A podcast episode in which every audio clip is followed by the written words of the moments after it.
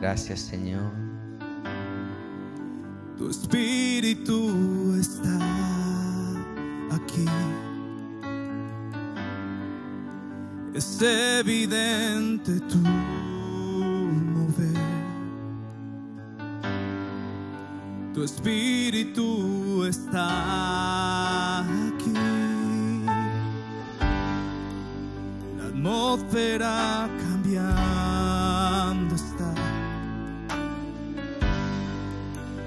espíritu está aquí. Es evidente tu mover.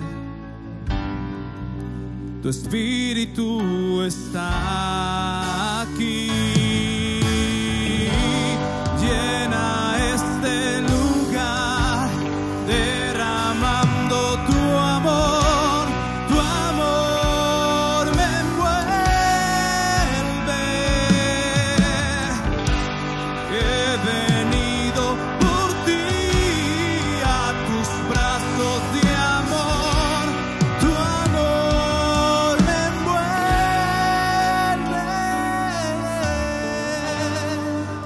Y en Isaías 36 hay una historia increíble, una historia muy bonita acerca de una crisis que el rey Ezequías estaba experimentando en su tiempo. Había un rey muy poderoso llamado Sennacherib, un rey cruel. La manera como este hombre llegaba a las ciudades cuando conquistaba a su enemigo era que a los soldados les cortaba las orejas, la nariz y los, y los labios se los cortaba.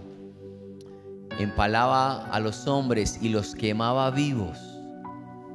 Era un rey cruel, muy, muy cruel y también un rey muy, muy poderoso. Y hoy quiero contarte una historia de cómo Ezequías enfrentó esa crisis que llegó a su ciudad. Y tal vez hoy estamos enfrentando una crisis que llegó a nuestra ciudad y a nuestra casa. Y quiero darte algunos pasos de cómo este rey lo enfrentó y cómo lo superó. En la Biblia encontramos códigos que cuando los aplicas funcionan, pero primero debemos conocerlos. Esta es la historia de Ezequías enfrentando una crisis de un rey que ya había conquistado todas las ciudades que había a su alrededor y solo le faltaba Jerusalén. En Jerusalén está el rey Ezequías dentro de sus muros y le llega este enemigo rodeando toda la ciudad.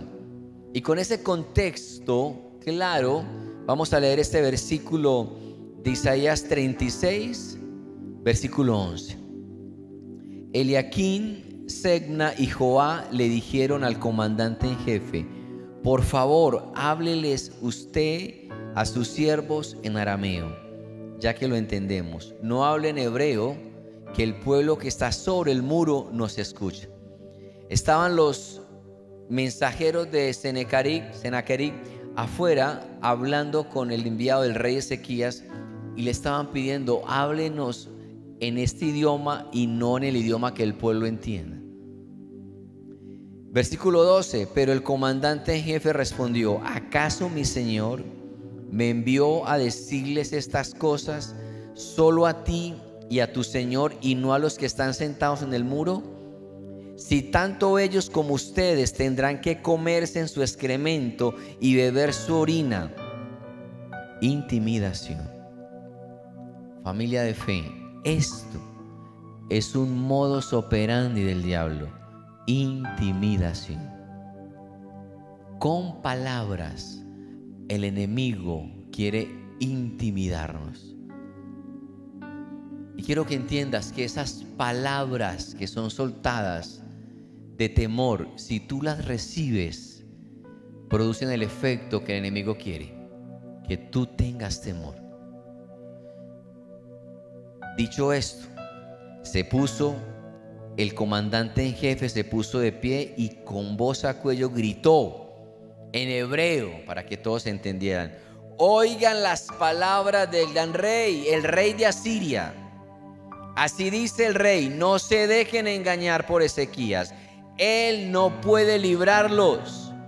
No se dejen que Ezequías los persuada a confiar en el Señor, diciendo, sin duda el Señor lo librará. Esta ciudad no caerá en manos del rey Asiria. Está dando a entender, esto es falso. Esta ciudad va a caer. Intimidación. Las palabras que se declaran y se quedan en el corazón son como una marca, como un tatuaje que entra y debilita tu fe.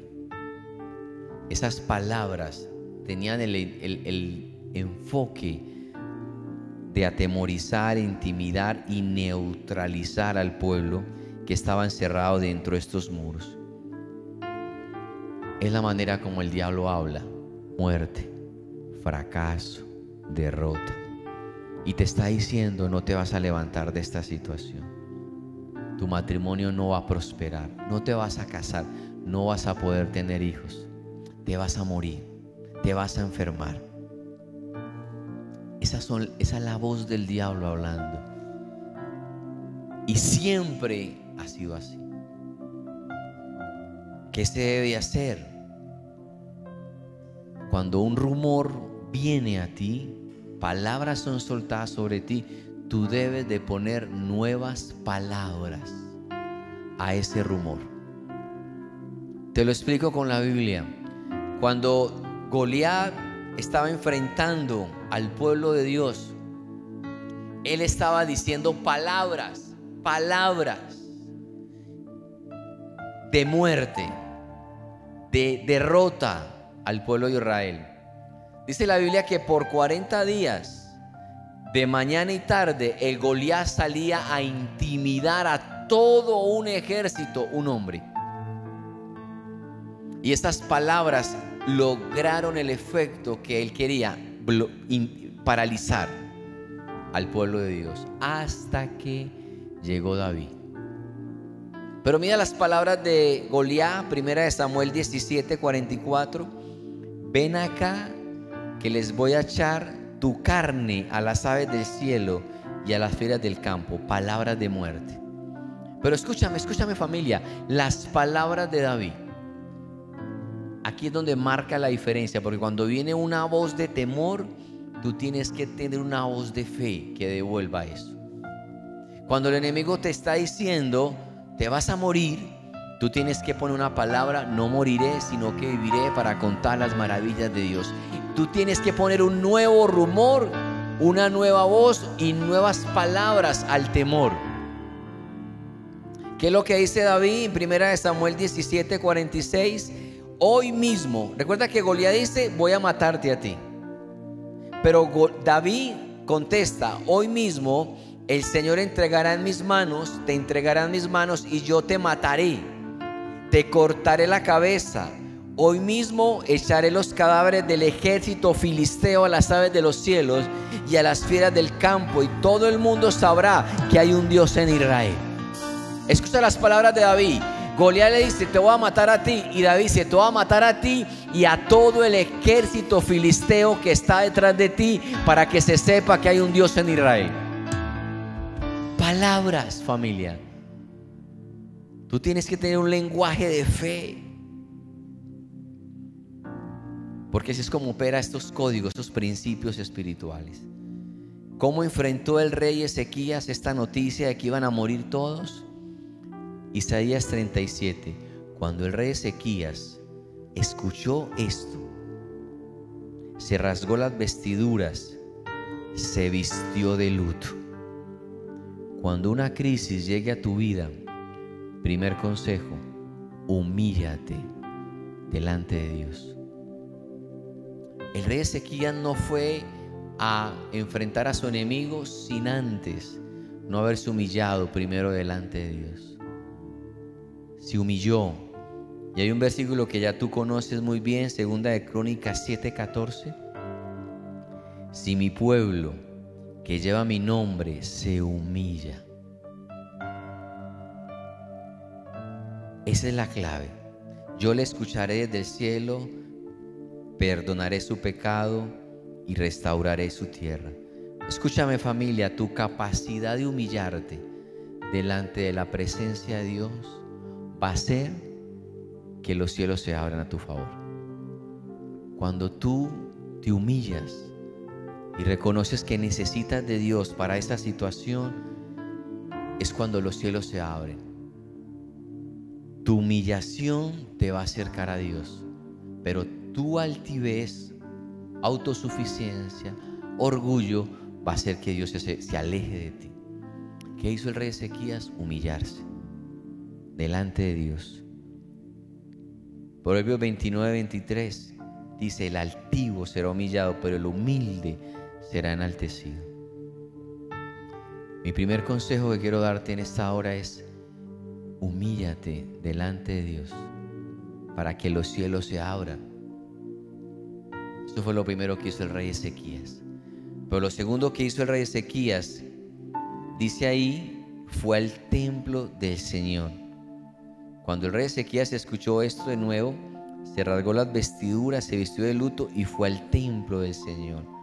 Lo que hizo Ezequías, hoy no tenemos templo donde congregarnos como familia, pero sí tenemos en casa la oportunidad de orar. El rey Ezequías oró. Eso fue lo que hizo el rey Ezequías. Si nosotros no prevalecemos en la oración, entonces no prevaleceremos en la guerra. Y lo que el rey hace, lo aprendió de David. David antes de ir a la guerra, oraba, pidiendo a Dios la estrategia, la dirección y la guía. Y el rey Ezequiel, antes de ir a enfrentarse con su enemigo, fue al templo a orar. Primero se humilló, rasgó sus vestidos, reconoció que necesitaba de Dios, pero número dos, oró, porque él sabía que necesitaba la bendición de Dios para ir a la batalla. Y es importante que lo comprenda, la oración me permite ganar la guerra antes que comience. La oración es lo que me permite estar preparado para la batalla. Cuando tú ores, escúchame, ora desde la posición de hijo para que puedas reclamar la posesión que tú mereces. Pero tienes que orar desde la posición de hijo de Dios para reclamar la posesión que Él tiene para ti. El rey lo que hizo primero fue orar. Orar. Si mi pueblo que lleva mi nombre se humilla y ora y me busca, yo abriré los cielos, perdonaré su pecado y sanaré la tierra. Pero si se humilla, ora y me busca. Y cuando tú oras, escúchame, cuando tú oras hay tres opciones cuando oras. Dios te puede contestar sí y amén por el sí. Pero Dios te puede contestar no todavía. Y Dios te puede contestar no a lo que estás orando. ¿Y sabes por qué Dios te contesta no? Porque cuando Él te contesta no es porque tiene algo mejor preparado para ti adelante. Los no de Dios son una bendición de Dios para ti. Porque tenemos un Dios bueno. Pero la oración es lo que hace que te prepares para toda batalla. Y puedes recibir un sí. Y es una bendición. Puedes recibir un no todavía. Y es otra bendición. Y puedes recibir un no. Y es una bendición. Antes de casarme con Jennifer, yo tenía una novia. Y yo me quería casar con ella. Porque llevaba varios años solo y quería formar una familia y quería estar estable en mis emociones y quería casarme. Y Dios me dijo no a esa relación. Y ya habíamos hablado de matrimonio y organizando ciertos proyectos, pero Dios me dijo no. ¿Sabes? Ese no me costó mucho. Y tuve que entregar esa relación a Dios y aceptar su dirección, aunque no entendía y no tenía el plano completo. Pero ese no era que Dios tenía una bendición más grande delante de mí. A los pocos meses de soltar esa relación, Dios cruzó en mi camino a Jennifer. Los no de Dios son una bendición más grande. Ezequías ora porque sabe que es el lugar donde tiene que ganar la batalla. Primera de Juan 5:14 dice, esta es la confianza que tenemos al acercarnos a Dios, acercarnos a Dios, que si pedimos conforme a su voluntad, Él nos oye. Escúchame, esta es la seguridad, la paz, la confianza que tenemos de cuando oramos, de que Dios nos oye. Y en Hebreos 4:6 dice, así que acerquémonos confiadamente al trono de la gracia para recibir misericordia y hallar la gracia que nos ayude en el momento que más lo necesitamos. ¿Cómo enfrentamos las crisis en la vida? Financiera, familiar, de salud, cualquier situación que venga a tu vida. Número uno, humíllate. El que se humilla será levantado. El que se enaltece será quebrantado. Humíllate bajo la mano poderosa de Dios y Él te levantará a su debido tiempo. Pero lo segundo que debes de hacer es orar. Orar. Orar. Lo otro que yo veo que el rey Ezequías hizo, Isaías 37.2. Además, envió a Eliaquín, al ministrador del palacio, al cronista Sebe, Seba, Segna y a los sacerdotes más ancianos. Todos vestidos de luto para hablar con el profeta Isaías. Lo tercero que quiero enseñarte para enfrentar una crisis, rodéate de personas que te aporten. Escúchame familia de fe, rodéate de personas que te edifiquen. Rodéate de personas de fe. Rodéate de personas que te ayuden a crecer. El rey Ezequías solo fue con aquellos cercanos en los cuales él tenía confianza. Claramente en Primera de Corintios 15:33 nos dice la palabra, no se dejen engañar. Las malas compañías corrompen las buenas costumbres. ¿Quién te está hablando al oído, familia?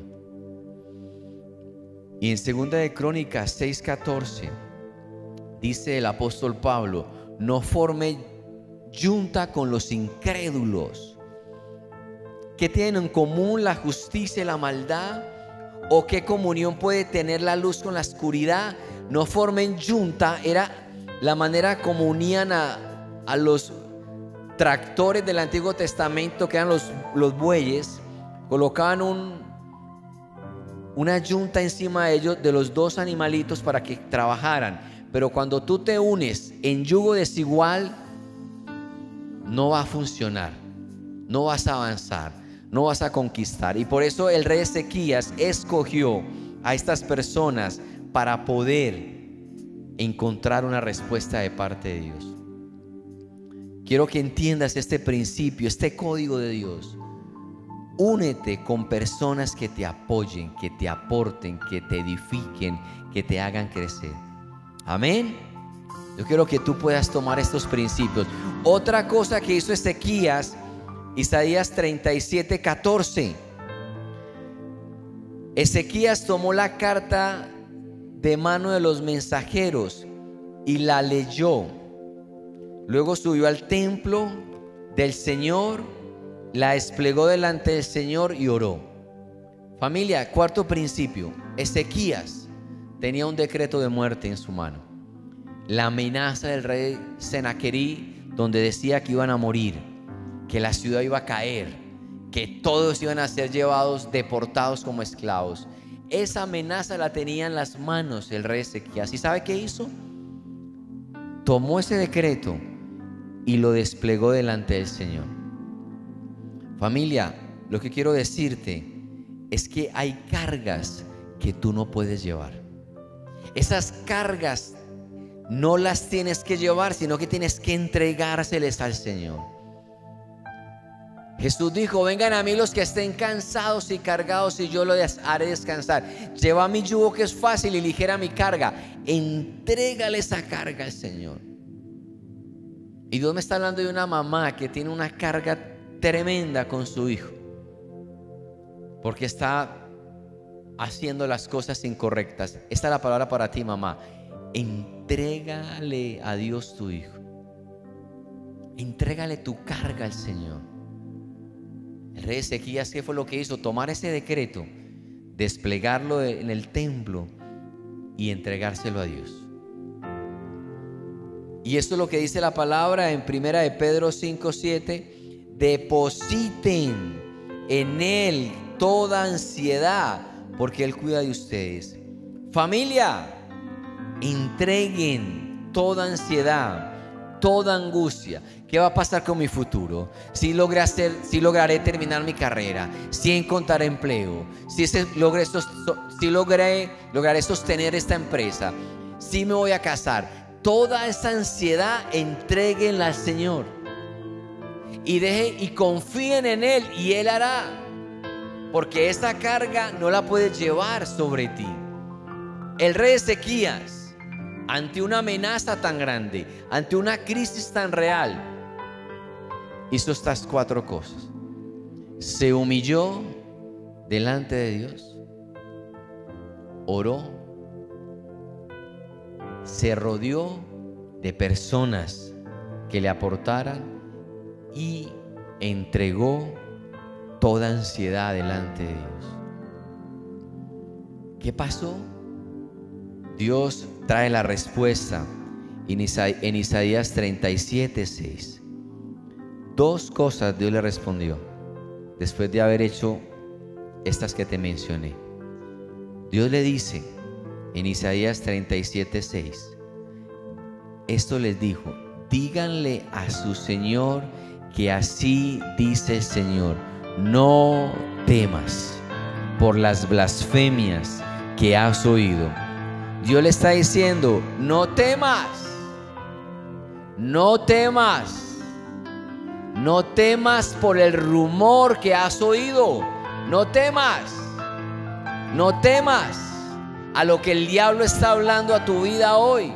No temas a las palabras que están soltando decretando sobre tu vida o sobre tu ciudad o sobre tu país, que van a morir, que, a, que no se va a levantar, que esto no va a cambiar. No temas al rumor que está viniendo al mundo.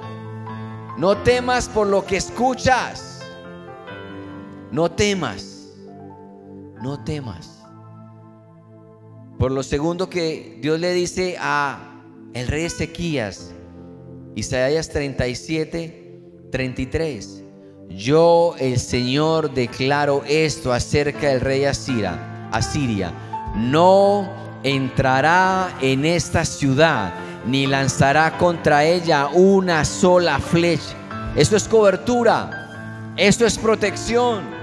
Dios le está diciendo al rey Ezequías, no temas porque no entrará esta ciudad este ejército, ni siquiera lanzará contra ella una sola flecha.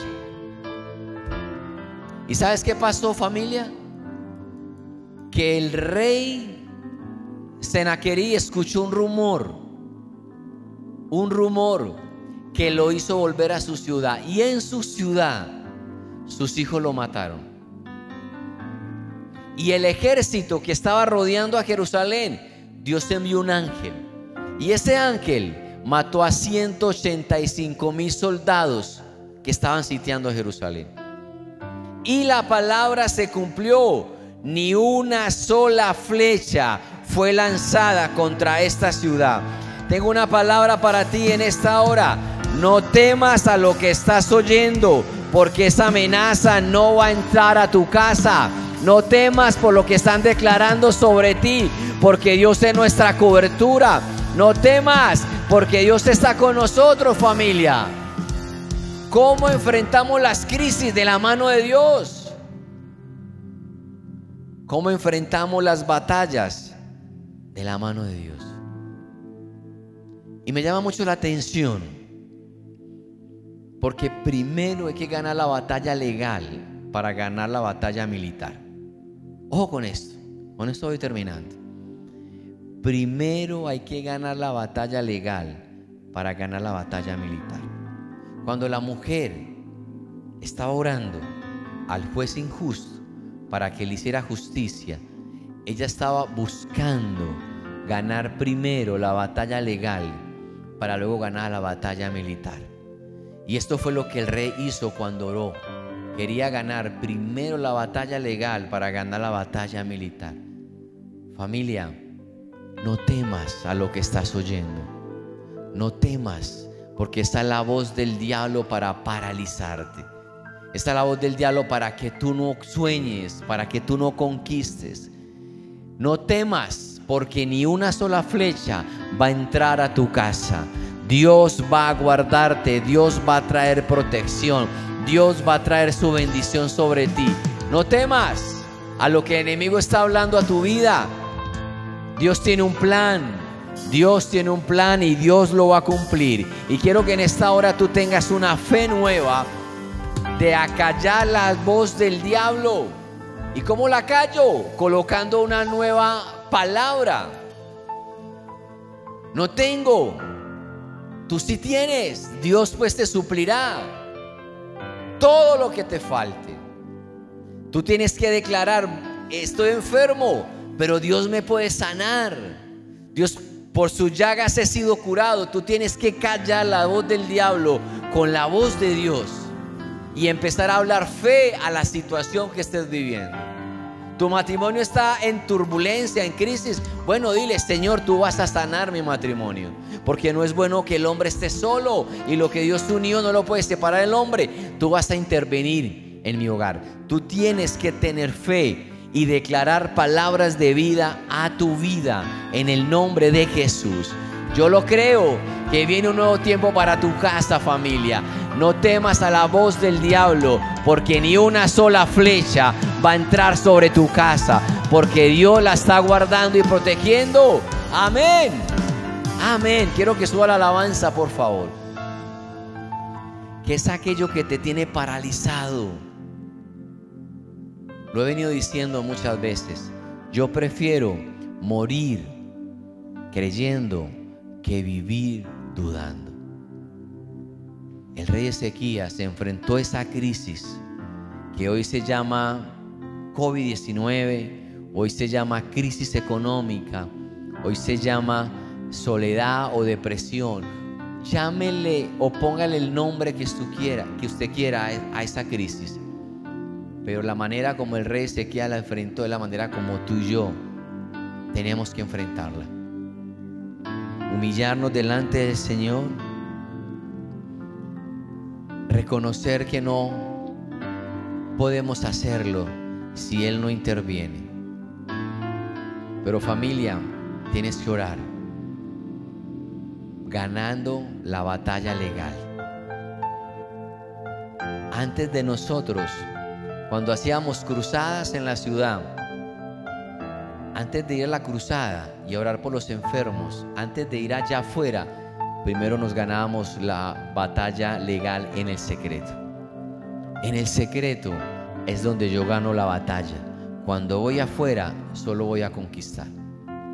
La batalla militar es afuera, pero primero se tiene que haber ganado adentro en la batalla legal. Si tal vez el enemigo ha logrado colocar palabras de temor, de fracaso y derrota, levántate en esta hora y empieza a orar palabras de vida, palabras de fe.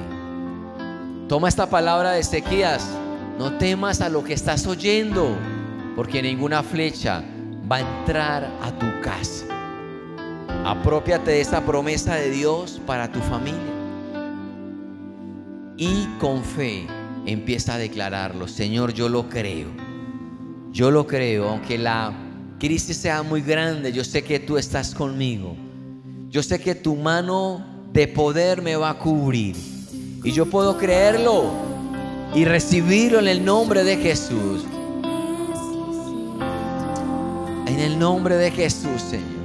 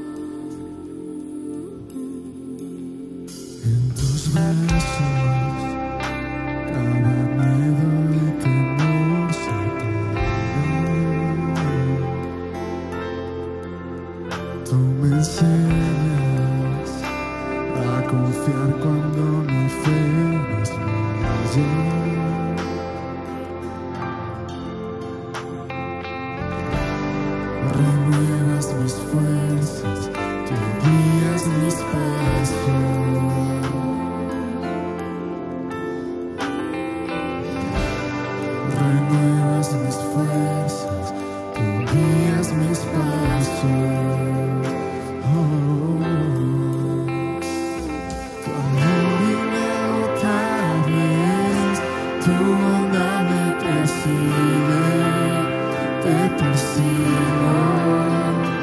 En tu mesa me diste lugar, me recibes en casa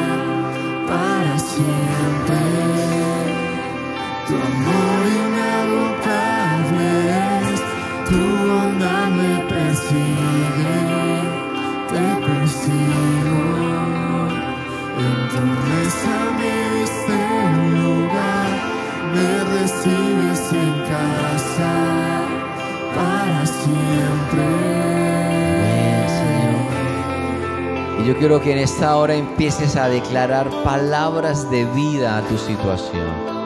Goliat logró paralizar a todo un ejército con palabras de, de terror, palabras de muerte, con palabras. Las palabras cuando se reciben y las creen, crees, es como un tatuaje que se pega a tu alma. Y tú tienes que hacer lo mismo, pero en la fe de Dios. David cuando llegó declaró palabras de victoria, palabras de bendición, palabras de protección sobre él y su ejército. Y eso es lo que te digo que debes de hacer hoy. Empezar a declarar, Dios está conmigo, Dios me va a ayudar, Dios va a restaurarme, Dios me va a abrir un camino. No temas a lo que estás oyendo, iglesia. No temas, porque ni una flecha va a entrar a tu casa. La palabra dice, caerán a mi lado mil y a mi diestra diez mil, pero a mí no me tocarán, porque el ángel de Jehová acampa a mi alrededor y me defiende. Vamos. Empieza a declarar con fe la victoria antes de la victoria.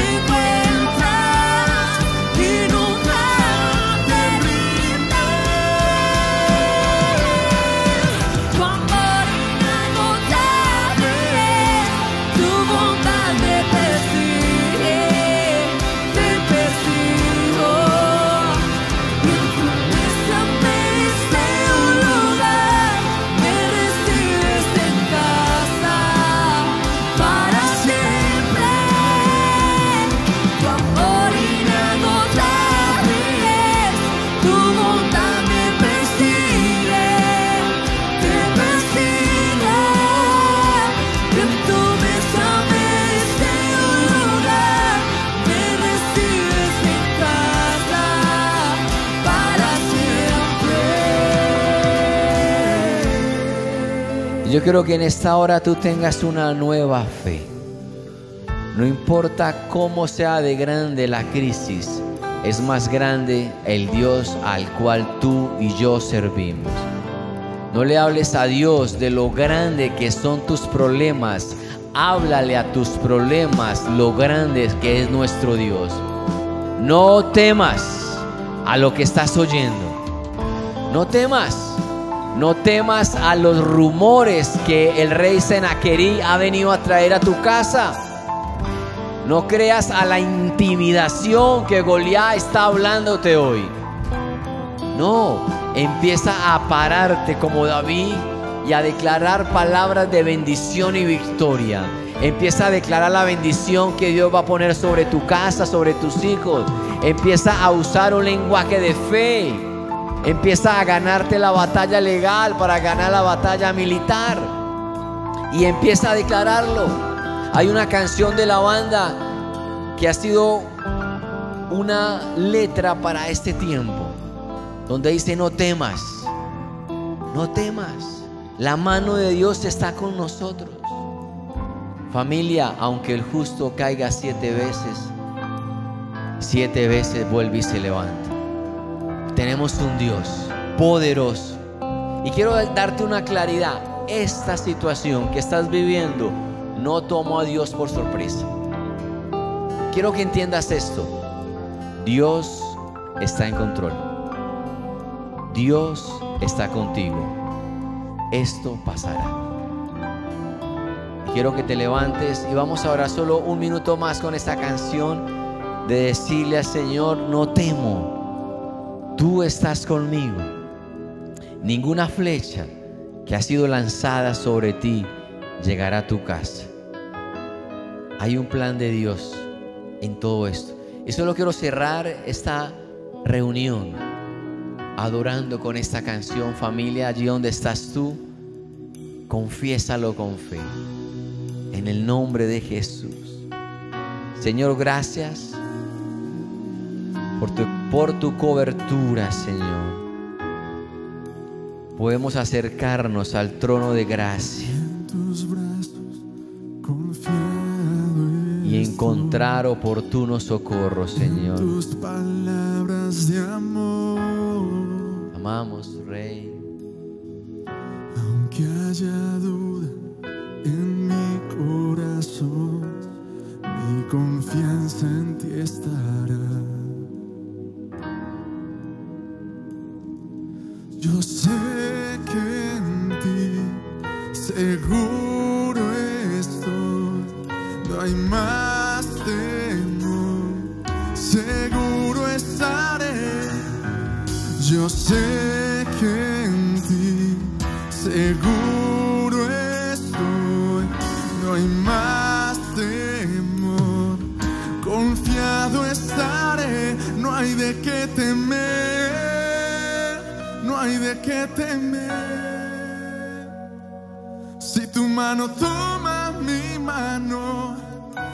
me llevas junto a ti, no hay de qué temer, no hay de qué temer. Si tu mano toma mi mano y me llevas junto a ti, no hay de qué temer, no hay de qué temer. Si tu mano toma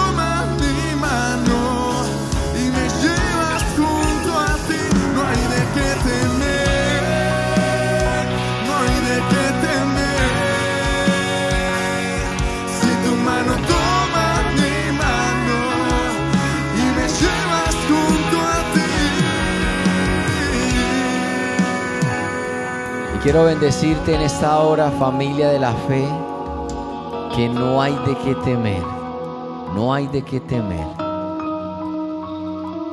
de lo que el enemigo está hablando a tu vida. No temas a lo que estás oyendo, porque ninguna flecha va a entrar sobre tu casa. Les bendigo con la paz que solamente Dios puede dar. Los bendigo con la paz que sobrepasa todo entendimiento sobre tu corazón, sobre tus pensamientos. Oro para que Dios siga tocando tu vida y que hoy recibas un bautismo de fe en tu casa y sobre tu hogar en el nombre de Jesús. Les bendecimos familia y les amamos en el nombre de Cristo Jesús. Amén, amén. Dios les bendiga, Dios les bendiga a todos. Muchas gracias. Bendiciones a todos. Amén.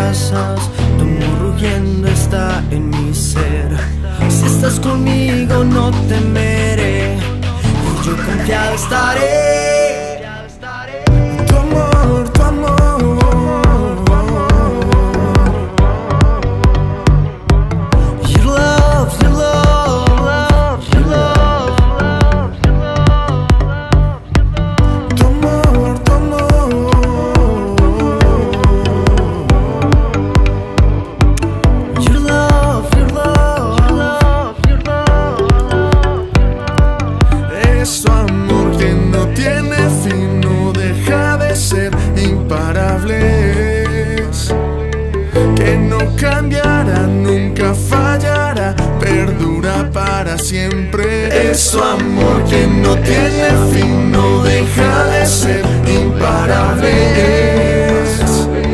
Que no cambiará, nunca fallará, perdura para siempre.